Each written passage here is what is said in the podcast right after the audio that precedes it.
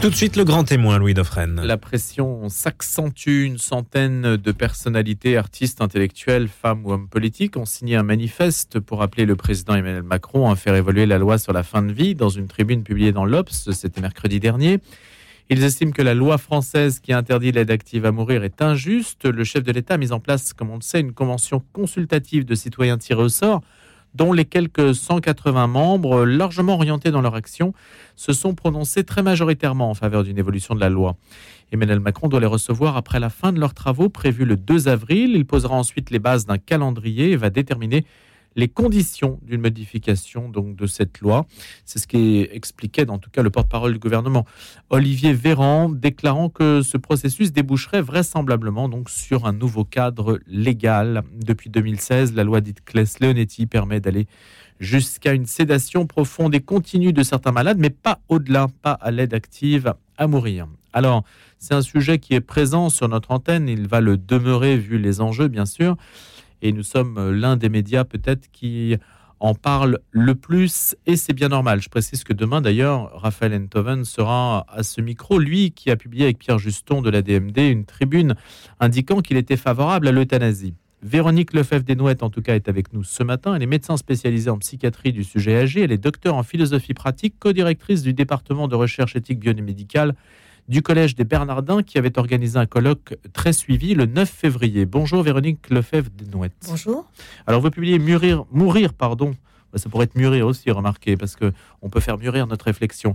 En tout cas, ça s'appelle Mourir sur ordonnance ou être accompagné jusqu'au bout. Témoignage de médecins. Il y a beaucoup de témoignages d'ailleurs euh, de personnes qui ont traversé les épreuves plus que des propos abstraits sur le sujet. Il y a quatre cas médiatisés d'ailleurs en France. Hein. Oui, bien sûr. Il y a quatre cas qui sont agités plutôt comme des étendards que réfléchis.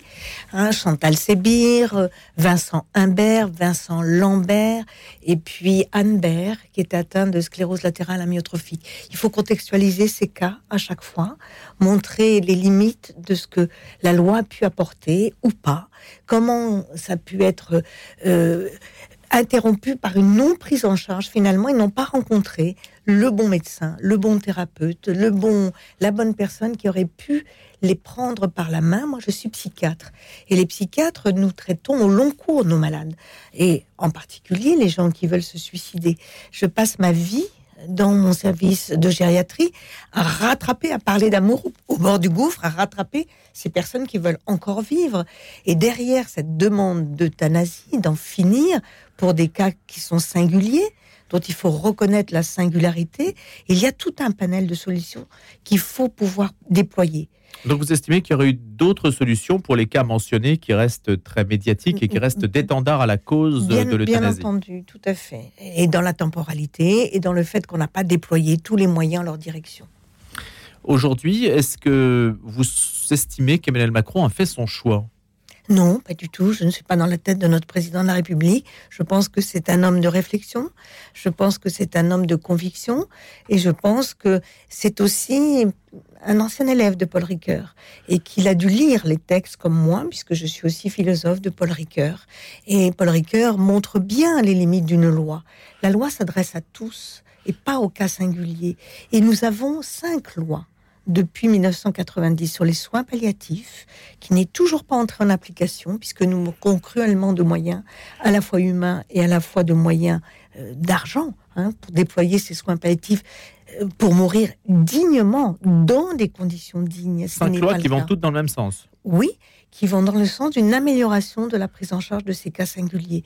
Nous avons la loi d'autonomie dans les soins qui est celle de Kouchner de 2002, la loi de 2005 sur euh, la première loi Leonetti qui, vraiment érige en principe la non-obstination déraisonnable. Et ça, c'est très important.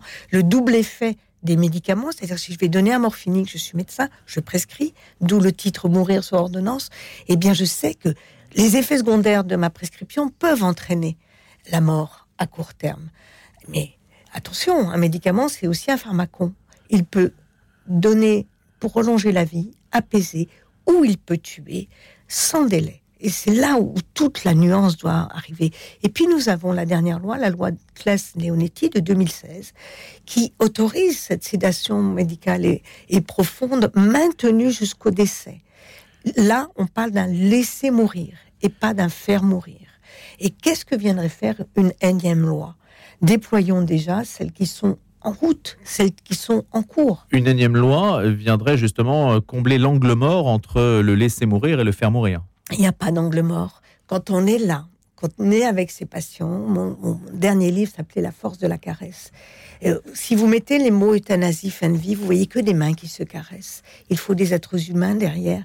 Il faut des soignants formés, appétents et compétents. Il faut déployer cette culture palliative du soin et pas uniquement une culture du cure, c'est-à-dire de la guérison.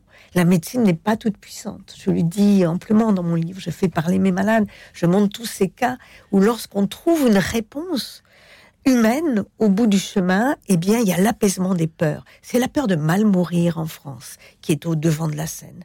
Et il faut montrer, c'est pourquoi j'ai voulu témoigner, il faut montrer que l'on peut mourir dans des conditions dignes. Même quand les cas sont extrêmes, et vous citez des cas extrêmes, euh, Véronique euh, Lefebvre des Noëtans, vous citez des cas extrêmes. Est-ce qu'on peut en prendre euh, un ou deux qui sont particulièrement révélateurs de la situation et peut-être de l'angoisse que peut susciter justement la fin de vie auprès de nos contemporains? Ce qui fait que les sondages sont globalement, hein, c'est l'un des arguments, je ne sais pas ce que vous en pensez, mais d'ailleurs, est-ce que vous avez participé à des sondages ou est-ce que vous demandez des sondages? Très majoritairement en faveur d'une évolution de la loi. Alors comment l'expliquez-vous? Ben, Je l'explique parce que ce sont des citoyens. Il y a une demande sociétale. Quand vous me demandez à moi qui suis en bonne santé, euh, est-ce que vous voulez mourir dans votre souffrance dans une EHPAD? Ben Non, je vais vous dire. La question est posée telle quelle? Voilà, exactement. Et, et, avec des angles morts là pour le coup. Et on ne fait pas euh, société sur un sondage. Et à un temps donné, il faut vivre la maladie. Elle nous transforme. Combien de mes malades demandent à mourir, puisque je vous dis que je suis psychiatre, et quand je les vois et que je les prends en charge de manière globale, ne veulent plus du tout mourir. Combien de malades veulent être euthanasiés quand ils arrivent, et combien ne veulent plus du tout lorsque on traite leur souffrance morale et leur douleur physique. Mais la demande de mourir vient de la part de malades qui sont atteints de maladies incurables? Non, non, pas du tout. Enfin, c'est des malades, oui, incurables, dans le sens où ce sont des malades très âgés et qui ont la maladie d'Alzheimer, par exemple. Alors, vous citez le cas de Sandrine, 42 ans, mariée, deux enfants de 12 et 8 ans, qui fait un AVC sylvien profond gauche. Vu son jeune âge et sa charge de famille, le mari ne travaille pas. Elle est réanimée et placée en coma profond pendant un mois. Puis les équipes, en accord avec la famille, finissent par l'extuber malgré les lésions cérébrales majeures objectivées par l'IRM. Elle respire donc sans machine, mais elle vit avec des séquelles neurologiques irréversibles elle ne peut pas parler, ne reconnaît plus ses enfants ni son mari, ne manifeste aucune joie ou plaisir. Elle est tétraplégique, ses membres sont rétractés, elle est totalement dépendante pour les actes de la vie quotidienne. Commence alors un long chemin de croix pour sa famille. Afin de lui trouver un service de soins de longue durée pour l'accueillir, ses filles et son mari ne viennent plus jamais la voir. Le mari envisage de porter plainte contre l'équipe médicale pour obstination déraisonnable. C'est en cela que la médecine peut devenir tragique, car dans l'urgence, dites-vous, les réanimateurs ont fait ce qu'il fallait. Mais l'avenir non prévisible de l'évolution de cet AVC a laissé cette jeune femme lourdement handicapée. Sa famille s'en est détournée, incapable d'assumer une aide 24 heures sur 24. Ça, c'est une situation extrême ou? C'est une situation extrême puisque nous avons la possibilité, depuis la loi de 2005, d'arrêter les, traitements. Et la limitation des arrêts de traitement se passe en réanimation. Alors évidemment, le cerveau ne connaît pas tout. Donc c'est très compliqué. Hein. à la petite salpêtrière, vous avez le professeur Louis Pibasset qui, vraiment déploie son industrie pour essayer, grâce aux IRM, de voir les personnes qui auront le moins de séquelles si on les place en coma. En coma profond. Cette femme était jeune, n'avait pas d'antécédents, avait deux petites filles. C'était la guerre. Il fallait la sédater, la mettre en coma profond et voir l'évolution. Nous ne sommes pas tout puissants. Nous sommes des. C'est-à-dire qu'on ne savait pas. Mais non. On ne savait pas comment ça allait évoluer. Mais est-ce qu'on aurait réagi différemment si on avait su? Probablement. Qu'est-ce qu'on aurait fait? On aurait proposé à la famille de ne pas la réanimer, de ne pas la mettre en coma, de ne pas la placer en coma profond. Et qui décide alors là? Ah ben, en collégialité, le médecin qui voit la famille. S'il n'y a pas de famille, il y a probablement une personne de confiance qui ne va pas décider, mais qui va être le porte-parole de la personne quand elle ne peut plus s'exprimer. Et si un tuteur, eh bien, on va demander au tuteur de s'exprimer et il y a une collégialité de la décision. Mais in fine, c'est le médecin qui prend la décision puisqu'il est en responsabilité. C'est lui que l'on va traduire devant les tribunaux et certainement pas l'ensemble de l'équipe ou la famille. Le médecin pourra donc décider souverainement. À un accord avec toutes les personnes que je viens de vous, hmm. de, vous énoncer. Dans le cas de cette décision, on n'est pas dans une décision de faire mourir. On Non. est dans une décision de laisser mourir. Oui, absolument. Donc ça, c'est compatible avec la loi. C'est tout à fait compatible avec la loi. Qu'est-ce que changerait la loi dans le cadre euh, du cas de Sandrine qu'on vient d'exposer? Eh bien, ça autoriserait, au vu de ces handicaps terribles, de finalement lui donner un médicament qui la ferait mourir. De- je ne vais pas dire le nom de ces médicaments, c'est pas le lieu ici, mais euh, un produit létal où le médecin serait alors Dieu, puisqu'il déciderait qu'une vie est digne de vivre ou pas digne de vivre. Ce que je vous ai pas dit, c'est que cette patiente, elle a envie de vivre. Elle vous Elle regarde, vit toujours elle accroche. Oui, bien sûr, elle est en soins de longue durée. Les soignants font des, des travaux extraordinaires avec elle, euh, malgré son très très lourd handicap. Donc, qui je suis moi? Et sa famille vient la voir? Non. C'est ce que j'ai écrit. Sa famille ne s'est détournée d'elle. Parce que la famille avait une vision d'elle, jeune, en pleine possession de ses moyens. Donc on glisse vers une société utilitariste, c'est-à-dire qu'il y a des vies dignes de vivre et des vies indignes de vivre. Et euh, je parle aussi beaucoup Et docteur, qui prend en charge euh, Sandrine financièrement parlant? l'État, c'est-à-dire nous, la sécurité sociale. Combien ça coûte? Très cher. Ça coûte au moins 1000 euros par jour en soins de longue durée parce qu'il faut du personnel pour la masser, pour la bouger, pour la mobiliser, pour la faire manger. Mais c'est nous qui payons. Et, Donc- et je trouve que c'est un, un juste prix. Cette vie existe. Qui je serais pour dire bah, Je vais lui donner du curare finalement. Tiens, voilà. Euh, et puis tout le monde serait soulagé. Et la famille, euh, et puis on la verra plus. Hein, non, on ne peut pas éliminer motu proprio des personnes atteintes de lourds handicaps. Ce n'est pas possible. Qu'est-ce qui vous permet de dire qu'elle a envie de vivre? Son accroche. Dans la mesure où elle ne vit, elle ne parle pas. Elle ne parle pas, mais moi je suis avec des malades d'Alzheimer qui ne parlent pas non plus. J'ai fait ma thèse de philosophie sur le sentiment d'exister des malades d'Alzheimer. Eh bien, son accroche, la façon dont elle capte le regard, dont elle, elle tourne la tête, dont elle, elle est. et Il y a une présence à sa présence dans l'ici et dans le maintenant, ce que je fais avec mes malades. Et ça, c'est très important de témoigner qu'il y a cette vie-là. Euh, au-delà euh, du fait qu'elle est lourdement handicapée. Je parle de Pozzo di Borgo, que tout le monde connaît, hein, euh, longuement. Aidez-nous à vivre. On l'aide à vivre. Et ne nous aidez pas à mourir. Et je parle aussi du disability paradoxe. C'est-à-dire que lorsqu'on est bien portant, on se projette pas du tout dans quelqu'un en fauteuil roulant, quelqu'un lourdement handicapé. On se dit quelle horreur. Et quand vous interrogez toutes les études Le Monde, depuis les études d'Albrecht, que ces personnes-là ont envie de vivre et ne trouvent pas qu'il y a des vies minuscules et qu'il y a des vies ind- indignes d'être vécues. Il y a un phénomène de résilience euh, quand on est face à une situation qui vous est imposée. On trouve toujours des raisons de supporter cette situation. Une pulsion de vie, Hmm. probablement, les, les aidants autour de soi, et puis le regard sociétal qu'il faut modifier. Moi, je, je montre dans ce livre qu'il faut apaiser les peurs.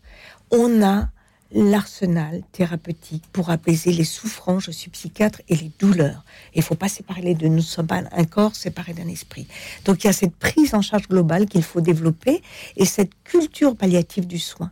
La médecine a cru être toute puissante, a cru se passer euh, de tout pour de la naissance à la mort, maîtriser le corps des personnes. D'où la nécessité de la limitation et de la non-obstination euh, des soins, des, des raisonnables Là-dessus, tout le monde est d'accord. Tout le monde est d'accord. Donc c'est un faux problème aujourd'hui d'agiter ça. Oui, c'est un faux problème. Comme c'est un faux problème d'agiter la dignité.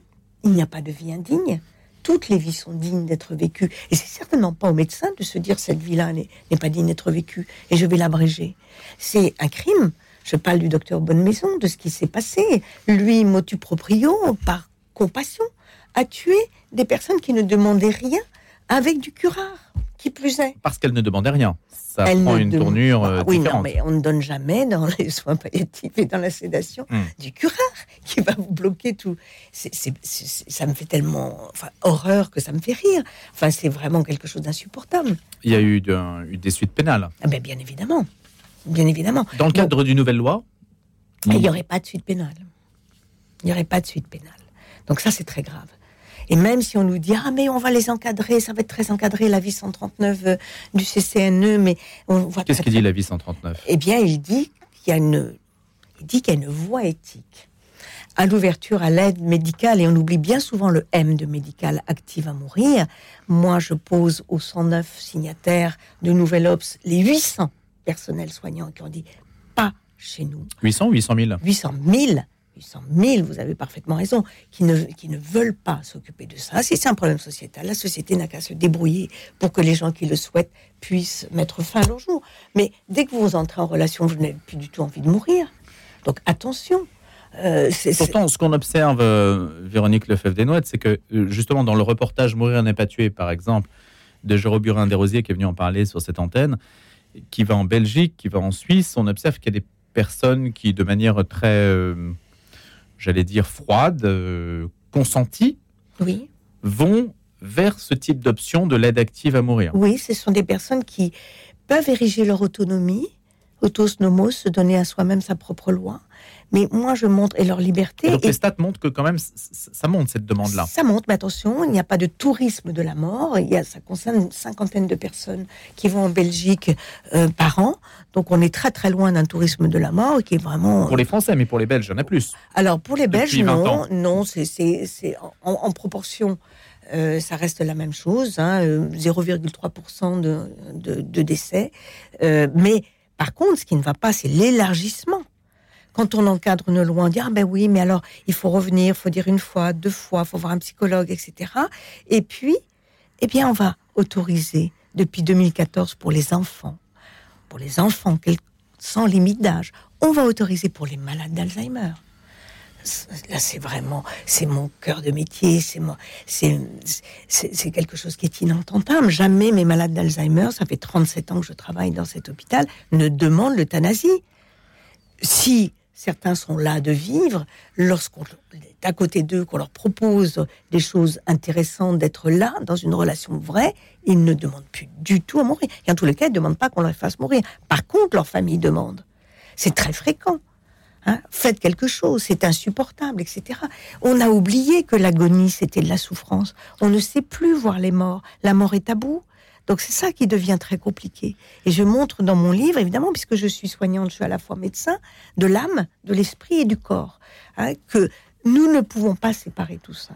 Nous avons un devoir d'humanité d'être à côté de ces patients jusqu'au bout et de tenir la main jusqu'au bout, mais pas uniquement, c'est-à-dire de proposer tout l'arsenal thérapeutique. Je parle de la douleur, de l'évaluation de la douleur, des médicaments que l'on peut donner. Je montre dans ce livre, c'est un petit vadémécum pour avoir moins peur, que l'on a de quoi euh, apaiser toutes les souffrances et les douleurs, pour autant qu'il y ait assez de personnel appétant et compétent, pour autant que les soins hmm. palliatifs. Mais là, c'est l'équation impossible, docteur, parce que le nombre de malades d'Alzheimer est en augmentation euh, certaine. Oui. Et donc, on n'aura jamais en face le nombre de personnel qui permettra de les traiter. Mais Comment faites-vous? Nous allons évoluer. Déjà, en EHPAD, c'est hyper tendu. Oui, c'est surtout en EHPAD, c'est hyper tendu. Moi, je suis dans un hôpital. Il y a quand même du, personnel appétant et compétent. Hein. Mais pas, je ne veux pas me débarrasser des malades âgés ou des malades d'Alzheimer. Que fait-on pour leur proposer une vie digne d'être vécue dans des conditions dignes? Que fait la société? On nous sort une loi d'euthanasie? Quand je montre que même certaines mutuelles sont pro-euthanasie. Donc, société utilitariste. Hein, et ça, ne peut pas aller avec une culture palliative du soin. Les mutuelles, vous vous en êtes ému auprès d'elles? Oui, bien sûr. Qu'est-ce qu'elles vous ont répondu ah ben, Elles sont pragmatiques. Hein. C'est business as usual. C'est la dernière allée de vie qui coûte la plus cher, donc allons-y. Oui, vous savez très bien comme moi que l'hôpital public va très mal. Est-ce que notre société ne peut pas proposer autre chose qu'une loi d'euthanasie pour éliminer les plus fragiles, les malades psychiatriques, les précaires, euh, les malades d'Alzheimer ou les, personnes en situation de handicap euh, profond? Les directives anticipées, en particulier pour les, malades atteints de, maladies neurodégénératives, ça vous paraît quelque chose de fiable qui m'étonnerait éventuellement? Pas du tout, absolument pas. Par contre, ça me paraît tout à fait nécessaire. Par exemple, pour les maladies neuroévolutives, surtout la sclérose latérale amyotrophique, la maladie de Charcot ou la CEP, où là, les gens sont tout à fait en capacité de décider pour eux-mêmes et de dire ce qu'ils veulent et ce qu'ils ne veulent pas. Et en général, ils disent ce qu'il y a dans la loi. Je ne veux pas mourir. Je ne veux pas d'obstination déraisonnable. Et de prévoir et de travailler dans un projet. Pourquoi je dis non? Parce que c'est évolutif. Un tenté, je veux mourir. Un tenté plus un avec le faible des noix, je veux plus mourir. Je veux être accompagné jusqu'au bout. Euh, quand j'étais à peine atteint par le début de ma maladie de Charcot, eh bien, je m'imaginais pas avec une trachéotomie, avec, eh bien, au dernier moment, j'ai envie de la trachéotomie. Je veux être là. Je veux que mes enfants soient là.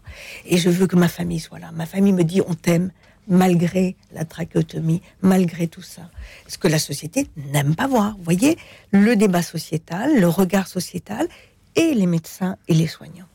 Dans l'hypothèse où la loi ne passe pas, on peut imaginer que ça se termine en disant bah, écoutez, vous, voulez, vous ne voulez pas d'euthanasie, mais la sécurité sociale, au bout d'un certain temps, arrête de payer et c'est à la famille qu'il convient de prendre en charge euh, les soins.